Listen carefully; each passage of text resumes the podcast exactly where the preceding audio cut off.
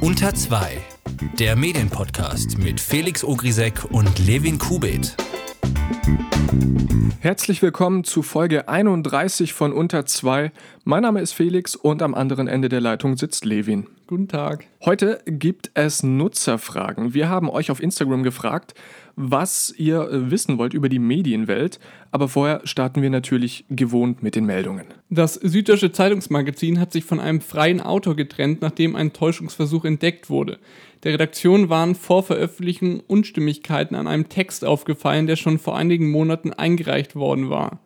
Wie sich herausstellte, war eine Protagonistin frei erfunden. Der Journalist, dessen Name nicht bekannt ist, hat die Zweifel eingeräumt.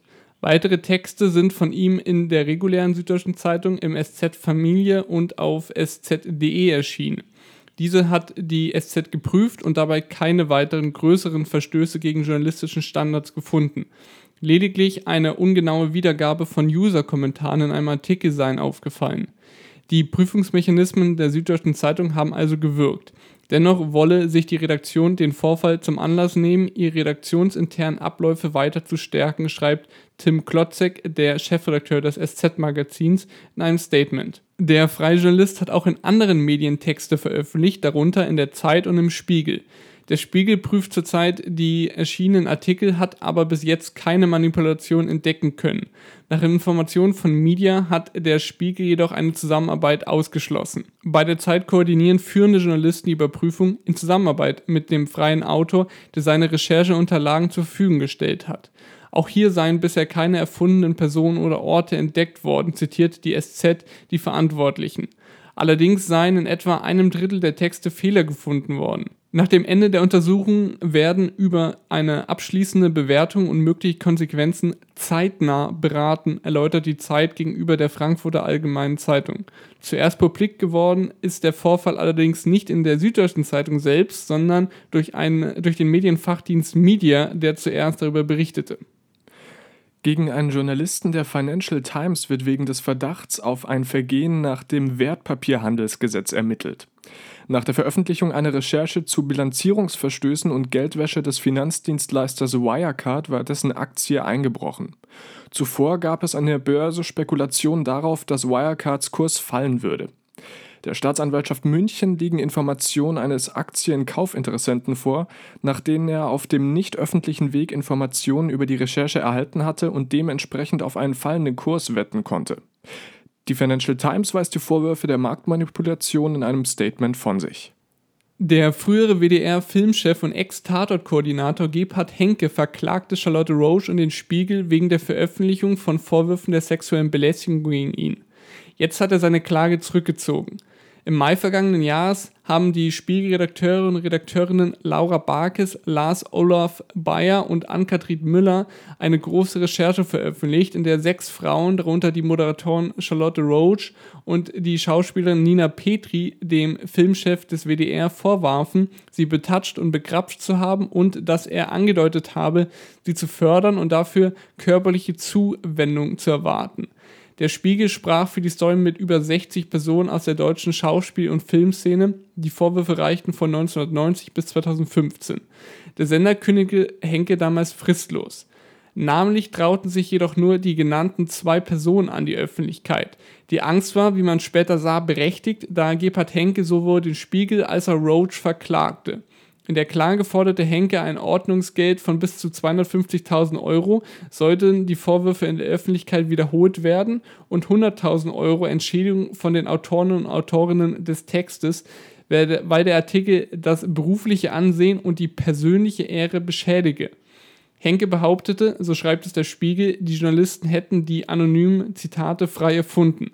Die Existenz der Tonbänder, die der Spiegel unter eidesstattlicher Versicherung bei Gericht eingereicht hatte, stellte er in Frage. Der Spiegel schreibt ebenfalls von absurden Behauptungen und Ideen Henkes. So meint der ehemalige WDR-Mann, dass es nicht möglich sei, Roach in der Öffentlichkeit gleichzeitig die Hand zu schütteln und an den Po zu fassen, ohne dass das gesehen werde. Außerdem wurde vorgeschlagen, die Szene nachzustellen. Zwei Tage vor der Verhandlung reichte Roachs Anwalt sieben weitere Vorwürfe unter vollem Namen gegen Henke ein. Daraufhin zog Henke seine Klage gegen den Spiegel und Charlotte Roach zurück. Eine offizielle Begründung zum Rückzug gab es laut Spiegel nicht. Die ZDF-Journalistin Yvette Gerner soll neue Intendantin von Radio Bremen werden. Eine Findungskommission hatte sich nach fünf Monaten für sie entschieden. Gerner ist zudem nach acht Männern die erste Frau in diesem Amt. Zuvor war sie Chef vom Dienst der Chefredaktion im ZDF. Verschiedene Medien betrachten die Personalie kritisch, da Gerner 2002 als SPD-Mitglied für das Amt der Oberbürgermeisterin von Speyer kandidiert hatte. Nimmt der Rundfunkrat den Vorschlag der Findungskommission an, wird Gerner ihr Amt am 1. August antreten. So, Felix, ich habe diese Woche wieder ein Quiz vorbereitet die US-Seite Axios hat sich angeschaut, wer die Top 10 Accounts auf den drei großen Social-Media-Plattformen, also Twitter, Facebook und Instagram sind, äh, mit Blick mhm. auf die Interaktionen. Das Quiz besteht uh. jetzt aus zwei Fragen. Die erste ist, welches der drei sozialen Netzwerke ist dasjenige äh, mit der höchsten Interaktionsrate mit Blick auf die, die Top 10? Mm, Facebook, Instagram und Twitter waren es, nicht? Genau. Da aber um. Hm, tja, das ist schwierig. Meiste Interaktionsrate. Ich würde mal sagen äh, Facebook, weil es da gerade viel Bullshit-News gibt, über die sich Leute aufregen, das teilen und kommentieren. Das stimmt nicht. Facebook ist auf Platz 2, auf Platz. Dann ist Twitter auf Platz 1. Auch das ist falsch. Mist. Instagram ist es. Instagram ähm, hat wirklich mit Abstand die, die, die meiste, meisten Interaktionen äh, auf den, in den Top 10 Accounts. Und da schließt sich auch gleich die zweite Frage an, nämlich wenn man jetzt diese äh, Top 10 Accounts der Instagram, äh, der, der interaktionsstärksten Accounts ähm, auf Instagram kumuliert, wie hoch ist dann die Interaktion insgesamt? Du darfst um, sagen wir mal, 200 Millionen daneben liegen. Okay, das ist äh, schon mal ein Indikator, wo die Zahl ungefähr liegt, denn ich habe absolut keine Ahnung. Ähm, 200 Millionen darf ich daneben liegen. Diese 200 Millionen Grenze ist jetzt das Einzige, woran ich mich äh, hangeln kann. Ähm, mhm. Wie viele könnten das sein? Also, wie viele Nutzer hat denn Instagram? Also die ich keine Ahnung. Top 10 interaktionsstärksten Accounts. Ja, ja, ja, das. Hm, hm, hm, hm kumuliert, nicht? Ja. Äh. Tja, jetzt, wer, wer ich, ich bin gerade am überlegen, ich versuche mir irgendwie eine Herleitung zu basteln, ob die zehn stärksten Accounts, ob das Privataccounts, also von Personen, von Stars sind oder ob das wohl Firmen sind. Alles. Also alles und alles. also kannst du dir einfach mal vorstellen, du hast die, du hast vor dir die zehn stärksten Accounts äh, mit, mhm. den, mit den meisten Interaktionen und die musst du jetzt mal zusammenzählen, quasi, grob überschlagen. Ähm, Wie viel kommt dabei rum? Äh, 1,5 Milliarden. Einfach rausgehauen. Es ist wesentlich mehr. Es sind 6 Milliarden Was? Interaktionen. Das ist, da, da, uh, das ist. Das ist viel. viel, vor allem, wenn du, wenn man zu Facebook und Twitter rüberschaut. Ähm, Facebook, äh, da reicht die Top 10 ähm, 922 Millionen Interaktionen. Also ein Sechstel. Äh, und hm. bei Twitter nur 398 Millionen. Das, ah, tschüss, Twitter. äh, wie sagte neulich eine Kommilitonin zu mir, again what learned. Kommen wir jetzt zu einem kleinen, oh ja, Mördergag, nicht wahr? Ah. Kommen wir jetzt zu einem kleinen äh, Update. Es geht um das Framing Manual, über das wir schon letzte Woche berichtet hatten, denn Elisabeth Wehling, die Kognitionsforscherin, hat vor zwei Jahren im Auftrag des MDR für die ARD ein Manual, also eine Anleitung dazu veröffentlicht, ähm, wie sie kommunizieren sollen, damit diese, diese bösen Begriffe wie Staatsfunk und Lügenpresse nicht mehr im Raum stehen. Jetzt hat sich herausgestellt, dass die ARD relativ spät auf Nachfrage ähm, dann kommuniziert hat, ja, unter Umständen hat dieses 89 äh, Seiten schwere Papier 120.000 Euro gekostet. Das ist eine ordentliche Summe. Das nächste, was sich dann allerdings da aufdrängt, ist das unseriöse Auftreten von Elisabeth Wehling, die dieses, dieses Paper als Produkt des Berkeley International Framing Institutes veröffentlicht hat. Es gibt eine Website zum Berkeley International Framing Institute, das allerdings keine Verbindung mit der University of California, also mit der Berkeley University hat. Und das nächste, was dabei ein bisschen komisch ist, dass diese Website kein Impressum hat. Es gibt da noch eine getrennte Website, nämlich elisabethwehling.com. Das hat auch kein Impressum, allerdings unten im Kontakt äh, eine Mailadresse von ihr, die allerdings wieder mit der University äh, Berkeley verknüpft ist. Es ist also alles sehr, sehr unklar, sehr unsauber und wenn das eine Wissenschaftlerin ist, ist das weit weg von Seriosität. Ja, Elisabeth Wehling hat sich ja wirklich erfolgreich selbst geframed. Also, ja, absolut. Äh, es gab da auch. Der, ich glaube, seit ihrem Republika-Vortrag, immer wenn es ums Framing geht, im nächsten Satz fällt der Name Elisabeth Wehling sehr interessant finde ich auch auf ihrer Website elisabethweding.com, geht dann nicht drauf, ähm, gibt es äh, oben so Reiter wie About Books, Editorials, Outreach, Research, Media und Klarstellung. Das finde ich toll. Diese Kategorie muss neu dazugekommen sein. Interessant ist auch hier bei der Frame Klarstellung, nicht Richtigstellung, weil irgendwas ähm, falsch gemacht wurde. Nein, sie stellt nur klar, dass sie alles richtig gemacht hat. Mal schauen, wie viele Klarstellungen da jetzt in nächster Zeit hinzukommen werden. Lass uns von diesem sehr unseriösen Zeug wieder zurück zum seriösen Journalismus kommen und wo er in Zukunft stehen will. genau, also äh, wir haben ja diese sehr unregelmäßige Kategorie hier bei unter zwei Meinung der Woche. Und diese, dieses Mal kommt die Meinung der Woche von BuzzFeed Deutschland Chefredakteur Daniel Drepper. Er hält im aktuellen Netzwerk Recherche Newsletter ein Plädoyer auf den öffentlich-rechtlichen Rundfunk und seine Argumentation ist recht interessant.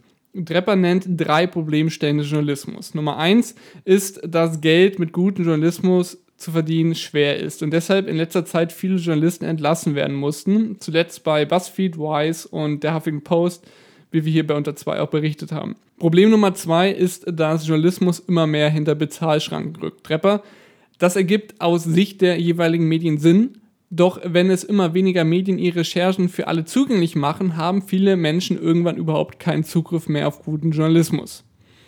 Als einen möglichen Ausweg führt Drepper zuerst den gemeinnützigen Journalismus an, den er selbst als Mitglied des Recherchenetzwerk Korrektiv mehrere Jahre betrieben hat. Er kommt allerdings zu dem Fazit, und das ist Problem Nummer drei, gemeinnütziger Journalismus ersetzt keine wegbrechenden Institutionen. Drepper fragt in seinem Plädoyer, was jetzt bleibe und gibt gleich selbst die Antwort, der öffentlich-rechtliche Rundfunk. In Deutschland werde dieser allerdings in den letzten Jahren mehr und mehr angegriffen, anstatt über ein relevantes Programm zu diskutieren. Zuletzt, so argumentiert Trepper, würden, wurden große Zugeständnisse gegenüber den privaten Verlagen gemacht, insbesondere die Veröffentlichung von langen Texten im Netz. Trepper findet diese Entwicklung gefährlich, weil all das, wenn es schlecht läuft, in einem Zweiklassenpublikum ende. Im Schlussabsatz kommt er zum Punkt. Ich glaube, dass sich das journalistische Publikum mittelfristig noch stärker teilen wird in diejenigen, die sich teuren Journalismus leisten und diejenigen, die das nicht können. Der öffentlich-rechtliche Rundfunk wird deshalb für unsere Demokratie immer wichtiger. Wir sollten uns noch intensiver damit auseinandersetzen, wie wir ARD und ZDF besser machen können. Ich finde diese Meinung, also der erste Punkt mit diesen äh, vielen Entlassungen bei BuzzFeed und Vice, das ist, finde ich, absehbar gewesen und es gäbe da auch eine ganz einfache Methode, wie man das umgehen könnte, glaube ich zu wissen. Und zwar? Also ich halte das Problem für aufgeblasene Mantelredaktion.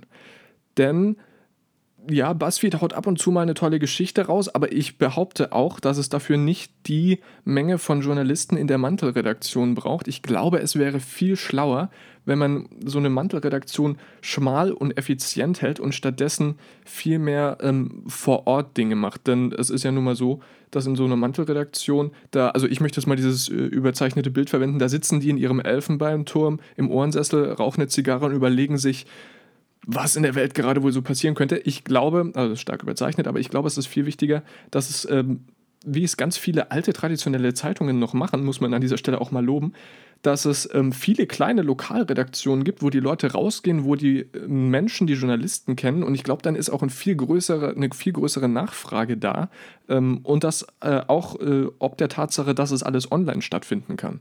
Also du unterstellst jetzt BuzzFeed, Wise und der Huffington Post, dass sie zu doll in den Redaktionen rumgesessen haben und nicht rausgegangen sind? Ja, das ist böse formuliert, aber das würde ich sagen. Es, es stellt sich halt die, also das Problem ist halt, die haben halt ein Büro. Und von da müssen sie überall hin. Und ich glaube, es wäre viel besser, wenn man das ein bisschen ähm, feingliedriger aufzieht, sodass sie überall eine Station haben, wo man dann die Leute kennt. Also, das ist jetzt ein sehr altertümliches Bild, aber wo dann der versoffene Journalist im langen Mantel ähm, bei der Bürgerversammlung sitzt und, ähm, keine Ahnung, dem äh, SPD-Kandidaten, der da gerade über ein neues Bauprojekt ähm, aufmunternd zunickt, ja, red weiter, ich schreib's schon nicht so böse. Also, das ist jetzt sehr platt gesagt, aber ähm, so ein bisschen zurück zu so einer ähm, lokalen Verwurzelung des Journalismus würde da, glaube ich, helfen. Naja, aber wenn man sich auch wenn man sich, wenn man nur auf das Geld blicken würde, könnte BuzzFeed ja aufhören mit Journalismus, beziehungsweise mit ihren, mit ihren News-Sektionen, weil ich glaube, in Deutschland zumindest trägt diese, diese, diese, wie, wie nennen die das? Diese, diese Spaßfraktion, ich glaube, die trägt mhm. vor allem äh, die, die Nachrichten, ähm, die Nachrichtenabteilung in Deutschland. Also, wenn es ums Geld geht, könnten die nur noch diese, dieses Spaßzeug machen. Ja, aber das ist ja bei allem so. Ich möchte da meinen, meinen weisen ehemaligen Chefredakteur zitieren, der meinte, wir in der Redaktion geben das Geld aus, das die Auftragsproduktion und die Werbung wieder einnimmt. Ähm, das ist aber, so funktioniert halt das System. Und die Frage ist, wie man sich in der Redaktion aufstellt, um die Leute dazu zu kriegen, mehr für den redaktionellen Wert auszugeben, sodass man nicht nur ähm, über, über Produktion, Auftragsproduktion, also Advertorials und sonstiges und äh, Werbung das Geld reinholt, sondern dass die Leute den Journalismus, den man macht, eben auch so wertschätzen, dass er sich ein bisschen besser trägt. Nicht vollends selbst trägt. Ich glaube, das wird einfach nie passieren, weil Journalismus ist nicht so cool wie Netflix. Ähm, aber wenn der sich ein bisschen besser trägt, ähm, dadurch, ähm, dass Menschen die Journalisten kennen, dass sie ihnen vertrauen, dann wäre das, glaube ich, schon sehr viel wert. Ich finde auch so eine Argumentation mit den, mit den privaten Medien einen Ticken zu kurz gegriffen, weil nur, also dass jetzt immer mehr Medien ihre Artikel hinter eine Paywall stellen, ja, diesen Trend gibt's, aber gut, wenn man jetzt irgendwie 40 Jahre zurückblickt, da musste man halt, um Nachrichten zu konsumieren in einer Zeitung, die musste man kaufen. Und äh, dieser, diese Entwicklung, dass, hey, alles im Netz muss gratis sein, das begreifen halt die Medien jetzt, dass das jetzt nicht so die geilste Sache ist und treten quasi wieder einen Schritt zurück. Äh, ja, da sind sie aber halt letzten Endes selber dran schuld. Definitiv. Und ich, ich, ich bin mir auch tatsächlich dessen bewusst, dass so ähm, Magazine wie der Spiegel, die werden meinen genialen Lösungsvorschlag nicht umsetzen können, weil die halt keine Lokalredaktion haben, weil die ja keine lokalen Aufgliederungen haben. Ja gut, aber die haben noch mehrere, mehrere Außenstellen. Das reicht ja, ja auch das nicht. ist richtig. Ja, ja, stimmt. Das ist so ein bisschen das Problem, das diese großen überregionalen Medien haben. Ähm, wobei man da dann eben auch überlegen müsste, ob sich das äh, als Vorausinvestition nicht langfristig lohnt, wenn man sie stärker lokal verwurzelt.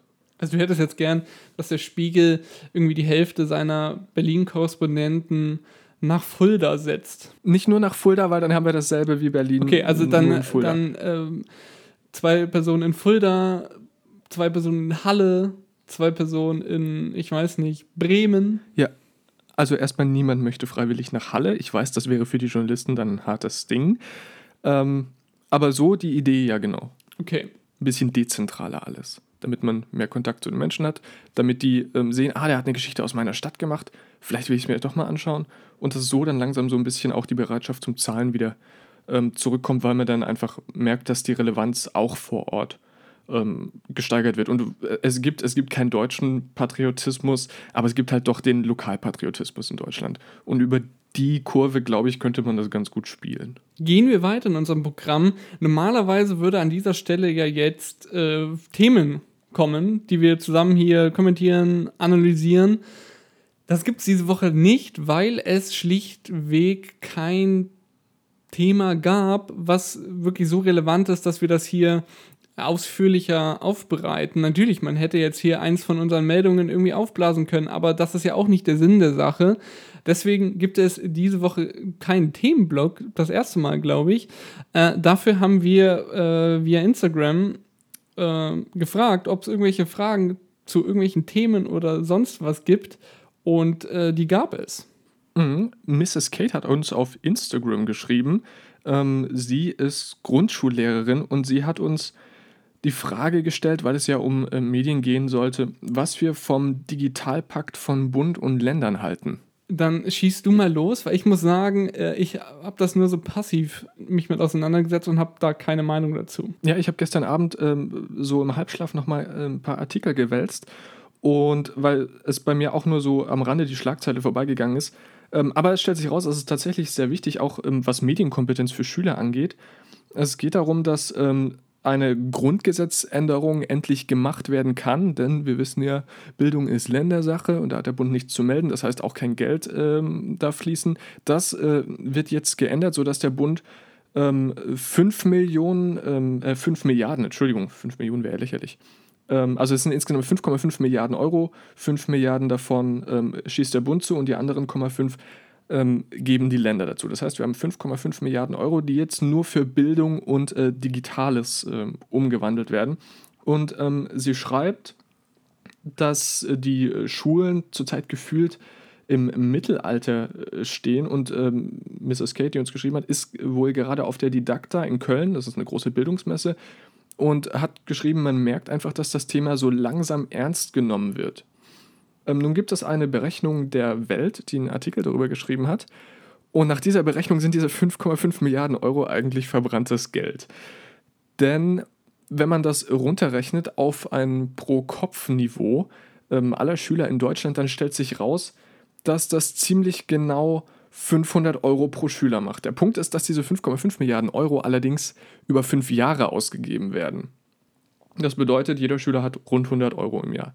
Bedeutet auch, man könnte sich alle drei Jahre ein iPad kaufen, aber ob dann, nachdem das Geld ausgezahlt wird, nochmal 5,5 Milliarden kommen, ist fraglich. Also das in Digitalisierung zu setzen und einfach mal klischeehaft eine Klasse mit iPads auszustatten, damit die alle digital zusammenarbeiten können, wird eine knappe Kalkulation. Selbst mit Mengenrabatt reicht das, glaube ich, vorne und hinten nicht. Wird mit diesem Digitalpakt nicht auch diskutiert, dass das Verhältnis von, also wer quasi zuständig ist für die Bildungspolitik, Bund oder Länder? Oder war das eine andere, andere Angelegenheit? Hm, das kann ich dir gerade gar nicht genau sagen. Also ich weiß, dass die äh, Kompetenz bei den Ländern liegt und dass jetzt wohl ein bisschen aufgeweicht wird, ähm, aber ich glaube, das ist in dem Fall tatsächlich nur ähm, des Geldes wegen, damit der Bund Geld zuschießen kann.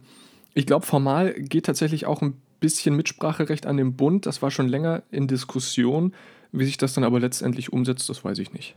Eine weitere Frage oder mehrere weitere Fragen haben wir von heute Plus Moderator Dr. Dr. Depp, Daniel Bröckehoff, äh, zugesandt bekommen.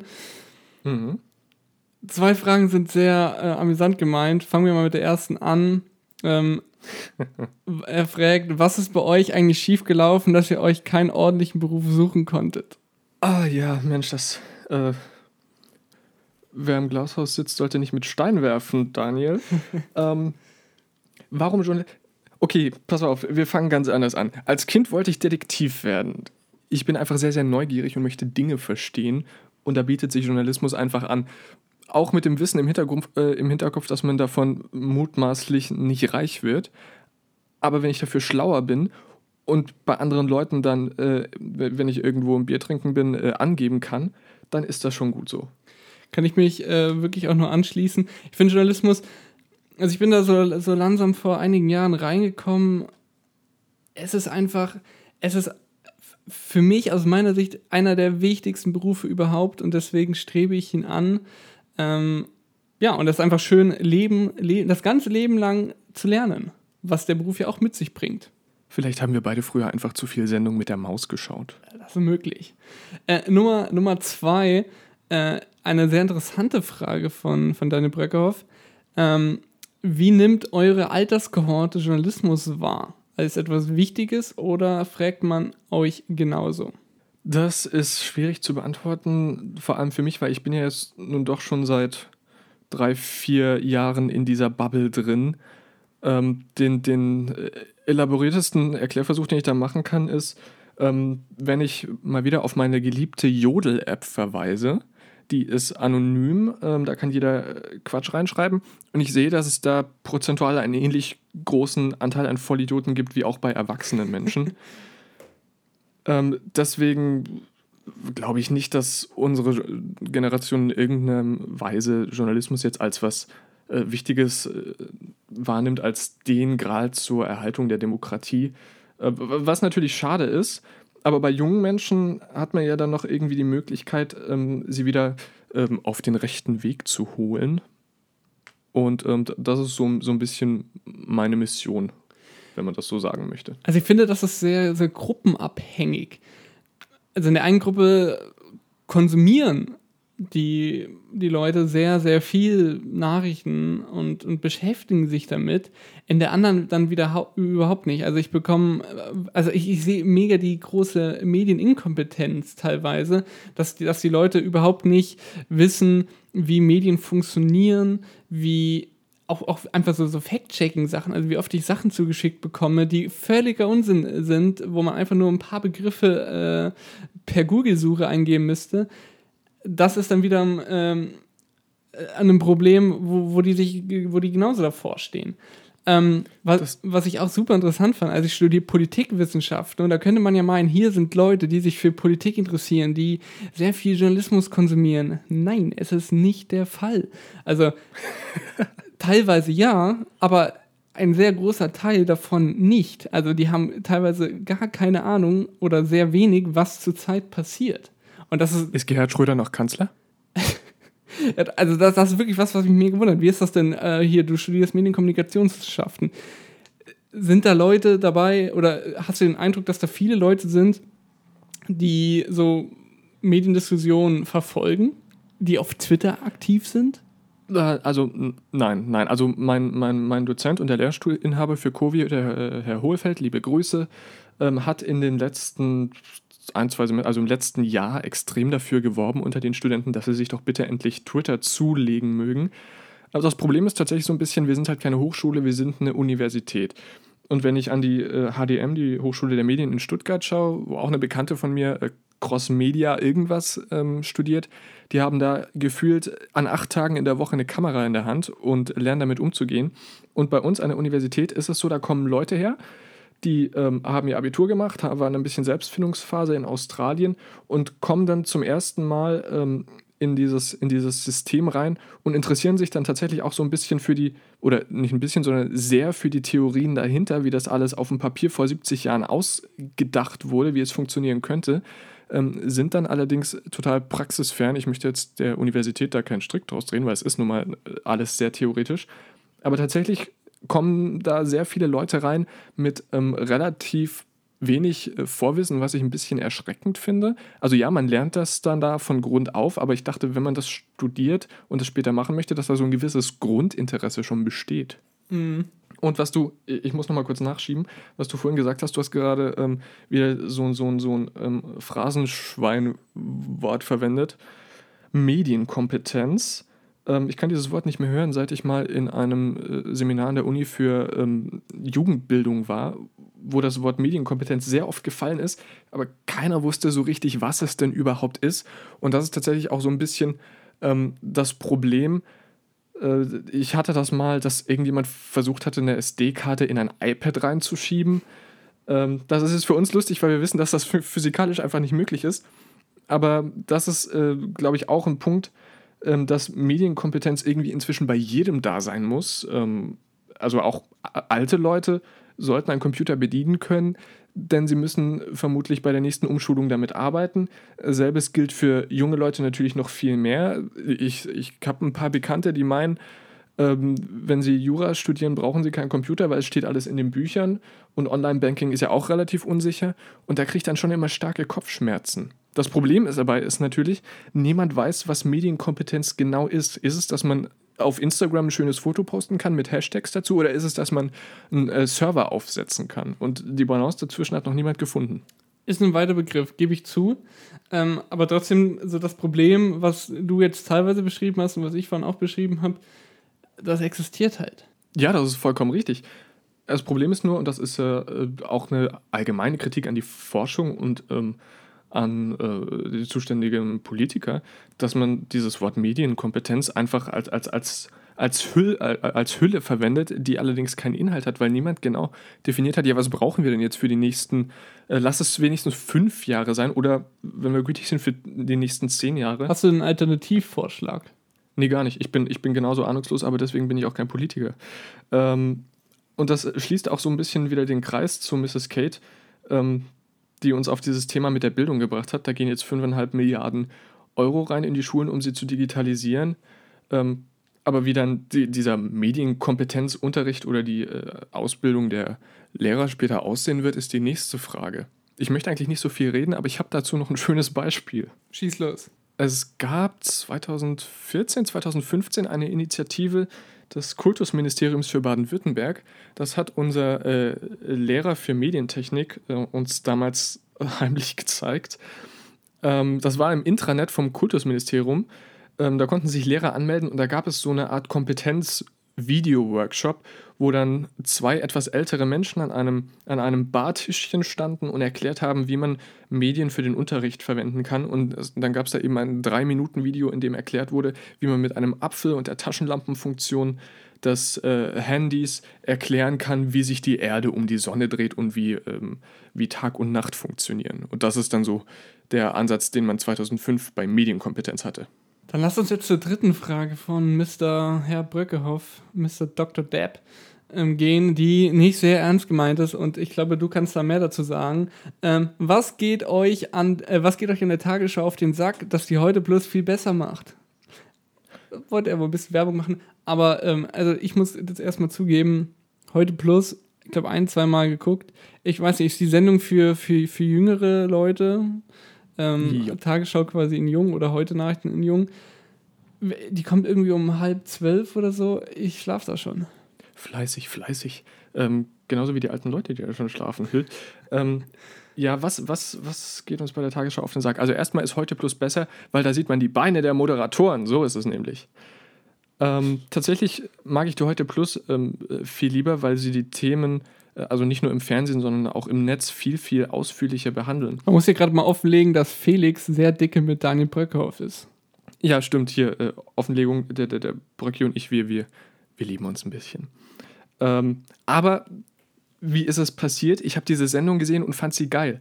Ähm, aktuell ist es, glaube ich, so, dass es dienstags und donnerstags einen Livestream gibt äh, auf Facebook und Periscope, der auch nicht im äh, Fernsehen landet, wo sie sich dann wirklich ähm, lange Zeit mit einem Interviewpartner nehmen, um mit ihm zu diskutieren, ähm, was gerade so los ist. Ich hatte das letzte oder vorletzte Woche schon mal in der Plus-Minus-Kategorie erwähnt, wo sich Daniel Brückhoff mit, mit Le Floyd, glaube ich, 20 Minuten lang, ähm, man möchte fast sagen, gezofft hat, ähm, wie denn nun mit Artikel 13 umzugehen ist.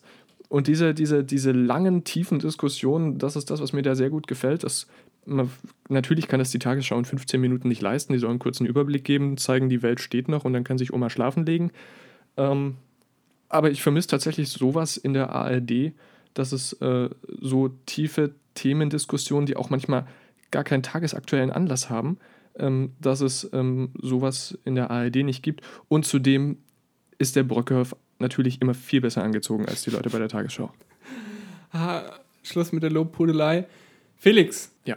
es gab diese Woche wirklich einen großen Fail der Woche. Es hat was zu tun mit der Titanic und Focus Online. Ja, äh, Focus Online macht mal wieder Focus Online Dinge. Ähm, sie sind der Titanic auf den Leim gegangen, denn die haben ein Foto veröffentlicht, wo ein Redakteur maskiert mit einer ein Video, ähm, Luft.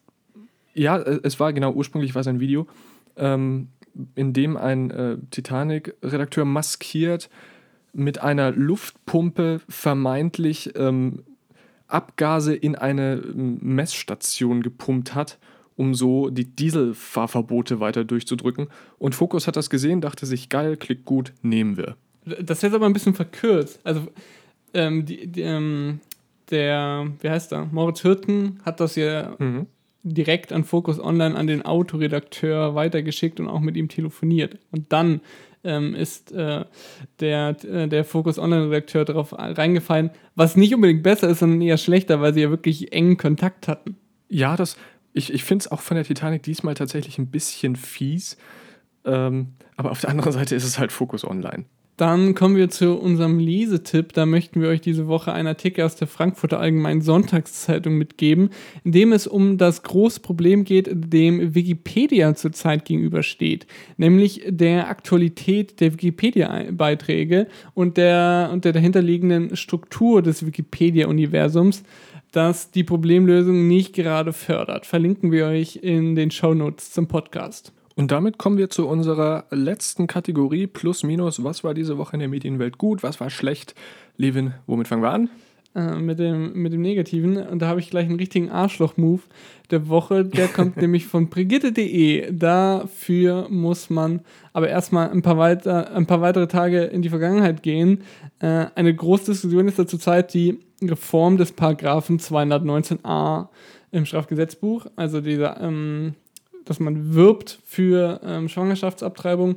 Die äh, Autorin Katrin Wesling hat dazu einen, einen sehr bewegenden Twitter-Thread äh, zu, ihr, zu ihrer eigenen Abtreibung auf Twitter gepostet, in dem sie vor allem die traumatischen Informationen der Abtreibung, Abtreibungsgegner anprangert. Und es ist ja schon mal krass, dass man so in die Öffentlichkeit mit diesem Thema, mit der eigenen Erfahrung geht. Und bei Brigitte.de dachte man sich dann offenbar so, ja top, machen wir einen Artikel dazu, Überschrift Bewegende Schilderung, so dramatisch war meine Abtreibung. Wesling selbst schreibt äh, auf Twitter, was das soll. Brigitte habe nicht mit ihr gesprochen und es wird suggeriert, dass sie selbst den Text geschrieben habe. Die Brigitte-Redaktion hat sich dann auch später für den Artikel entschuldigt. Trotzdem war das wirklich ein Move, der echt nicht sein müsste.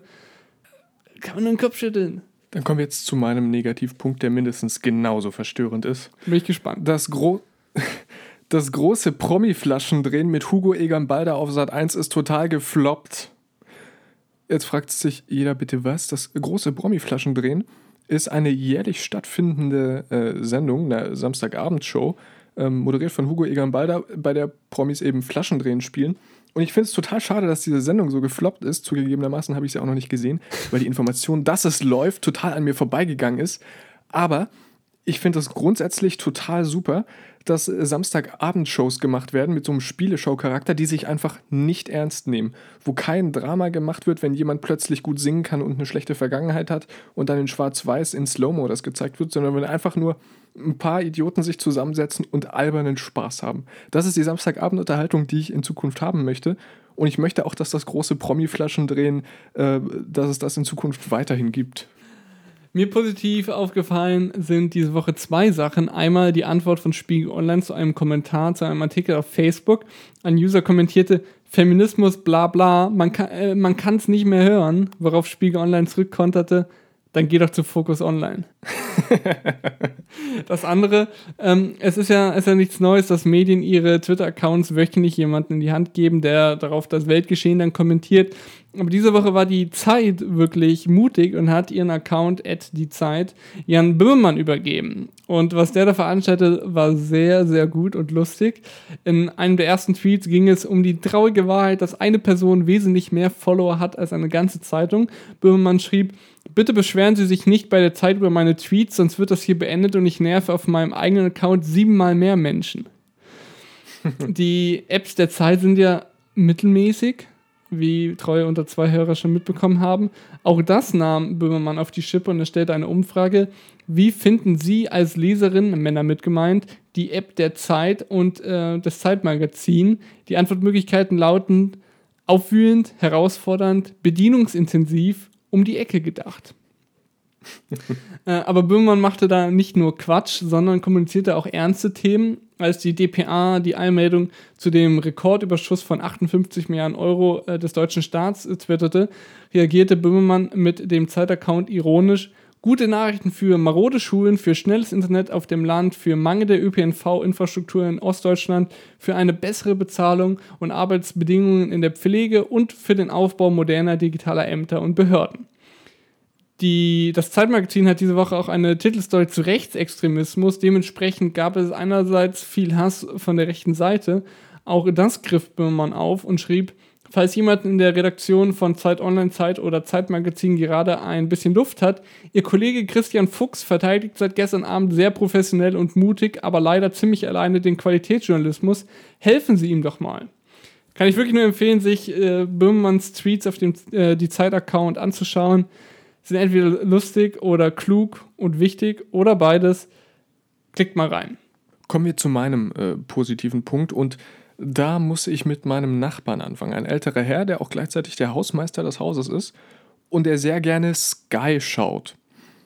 Nur ist das Problem aber, dass äh, Sky nicht im engeren Sinne benutzerfreundlich in der Einrichtung ist für ältere Menschen, weshalb man da dann gut und gerne mal eine Dreiviertelstunde äh, rumtelefoniert.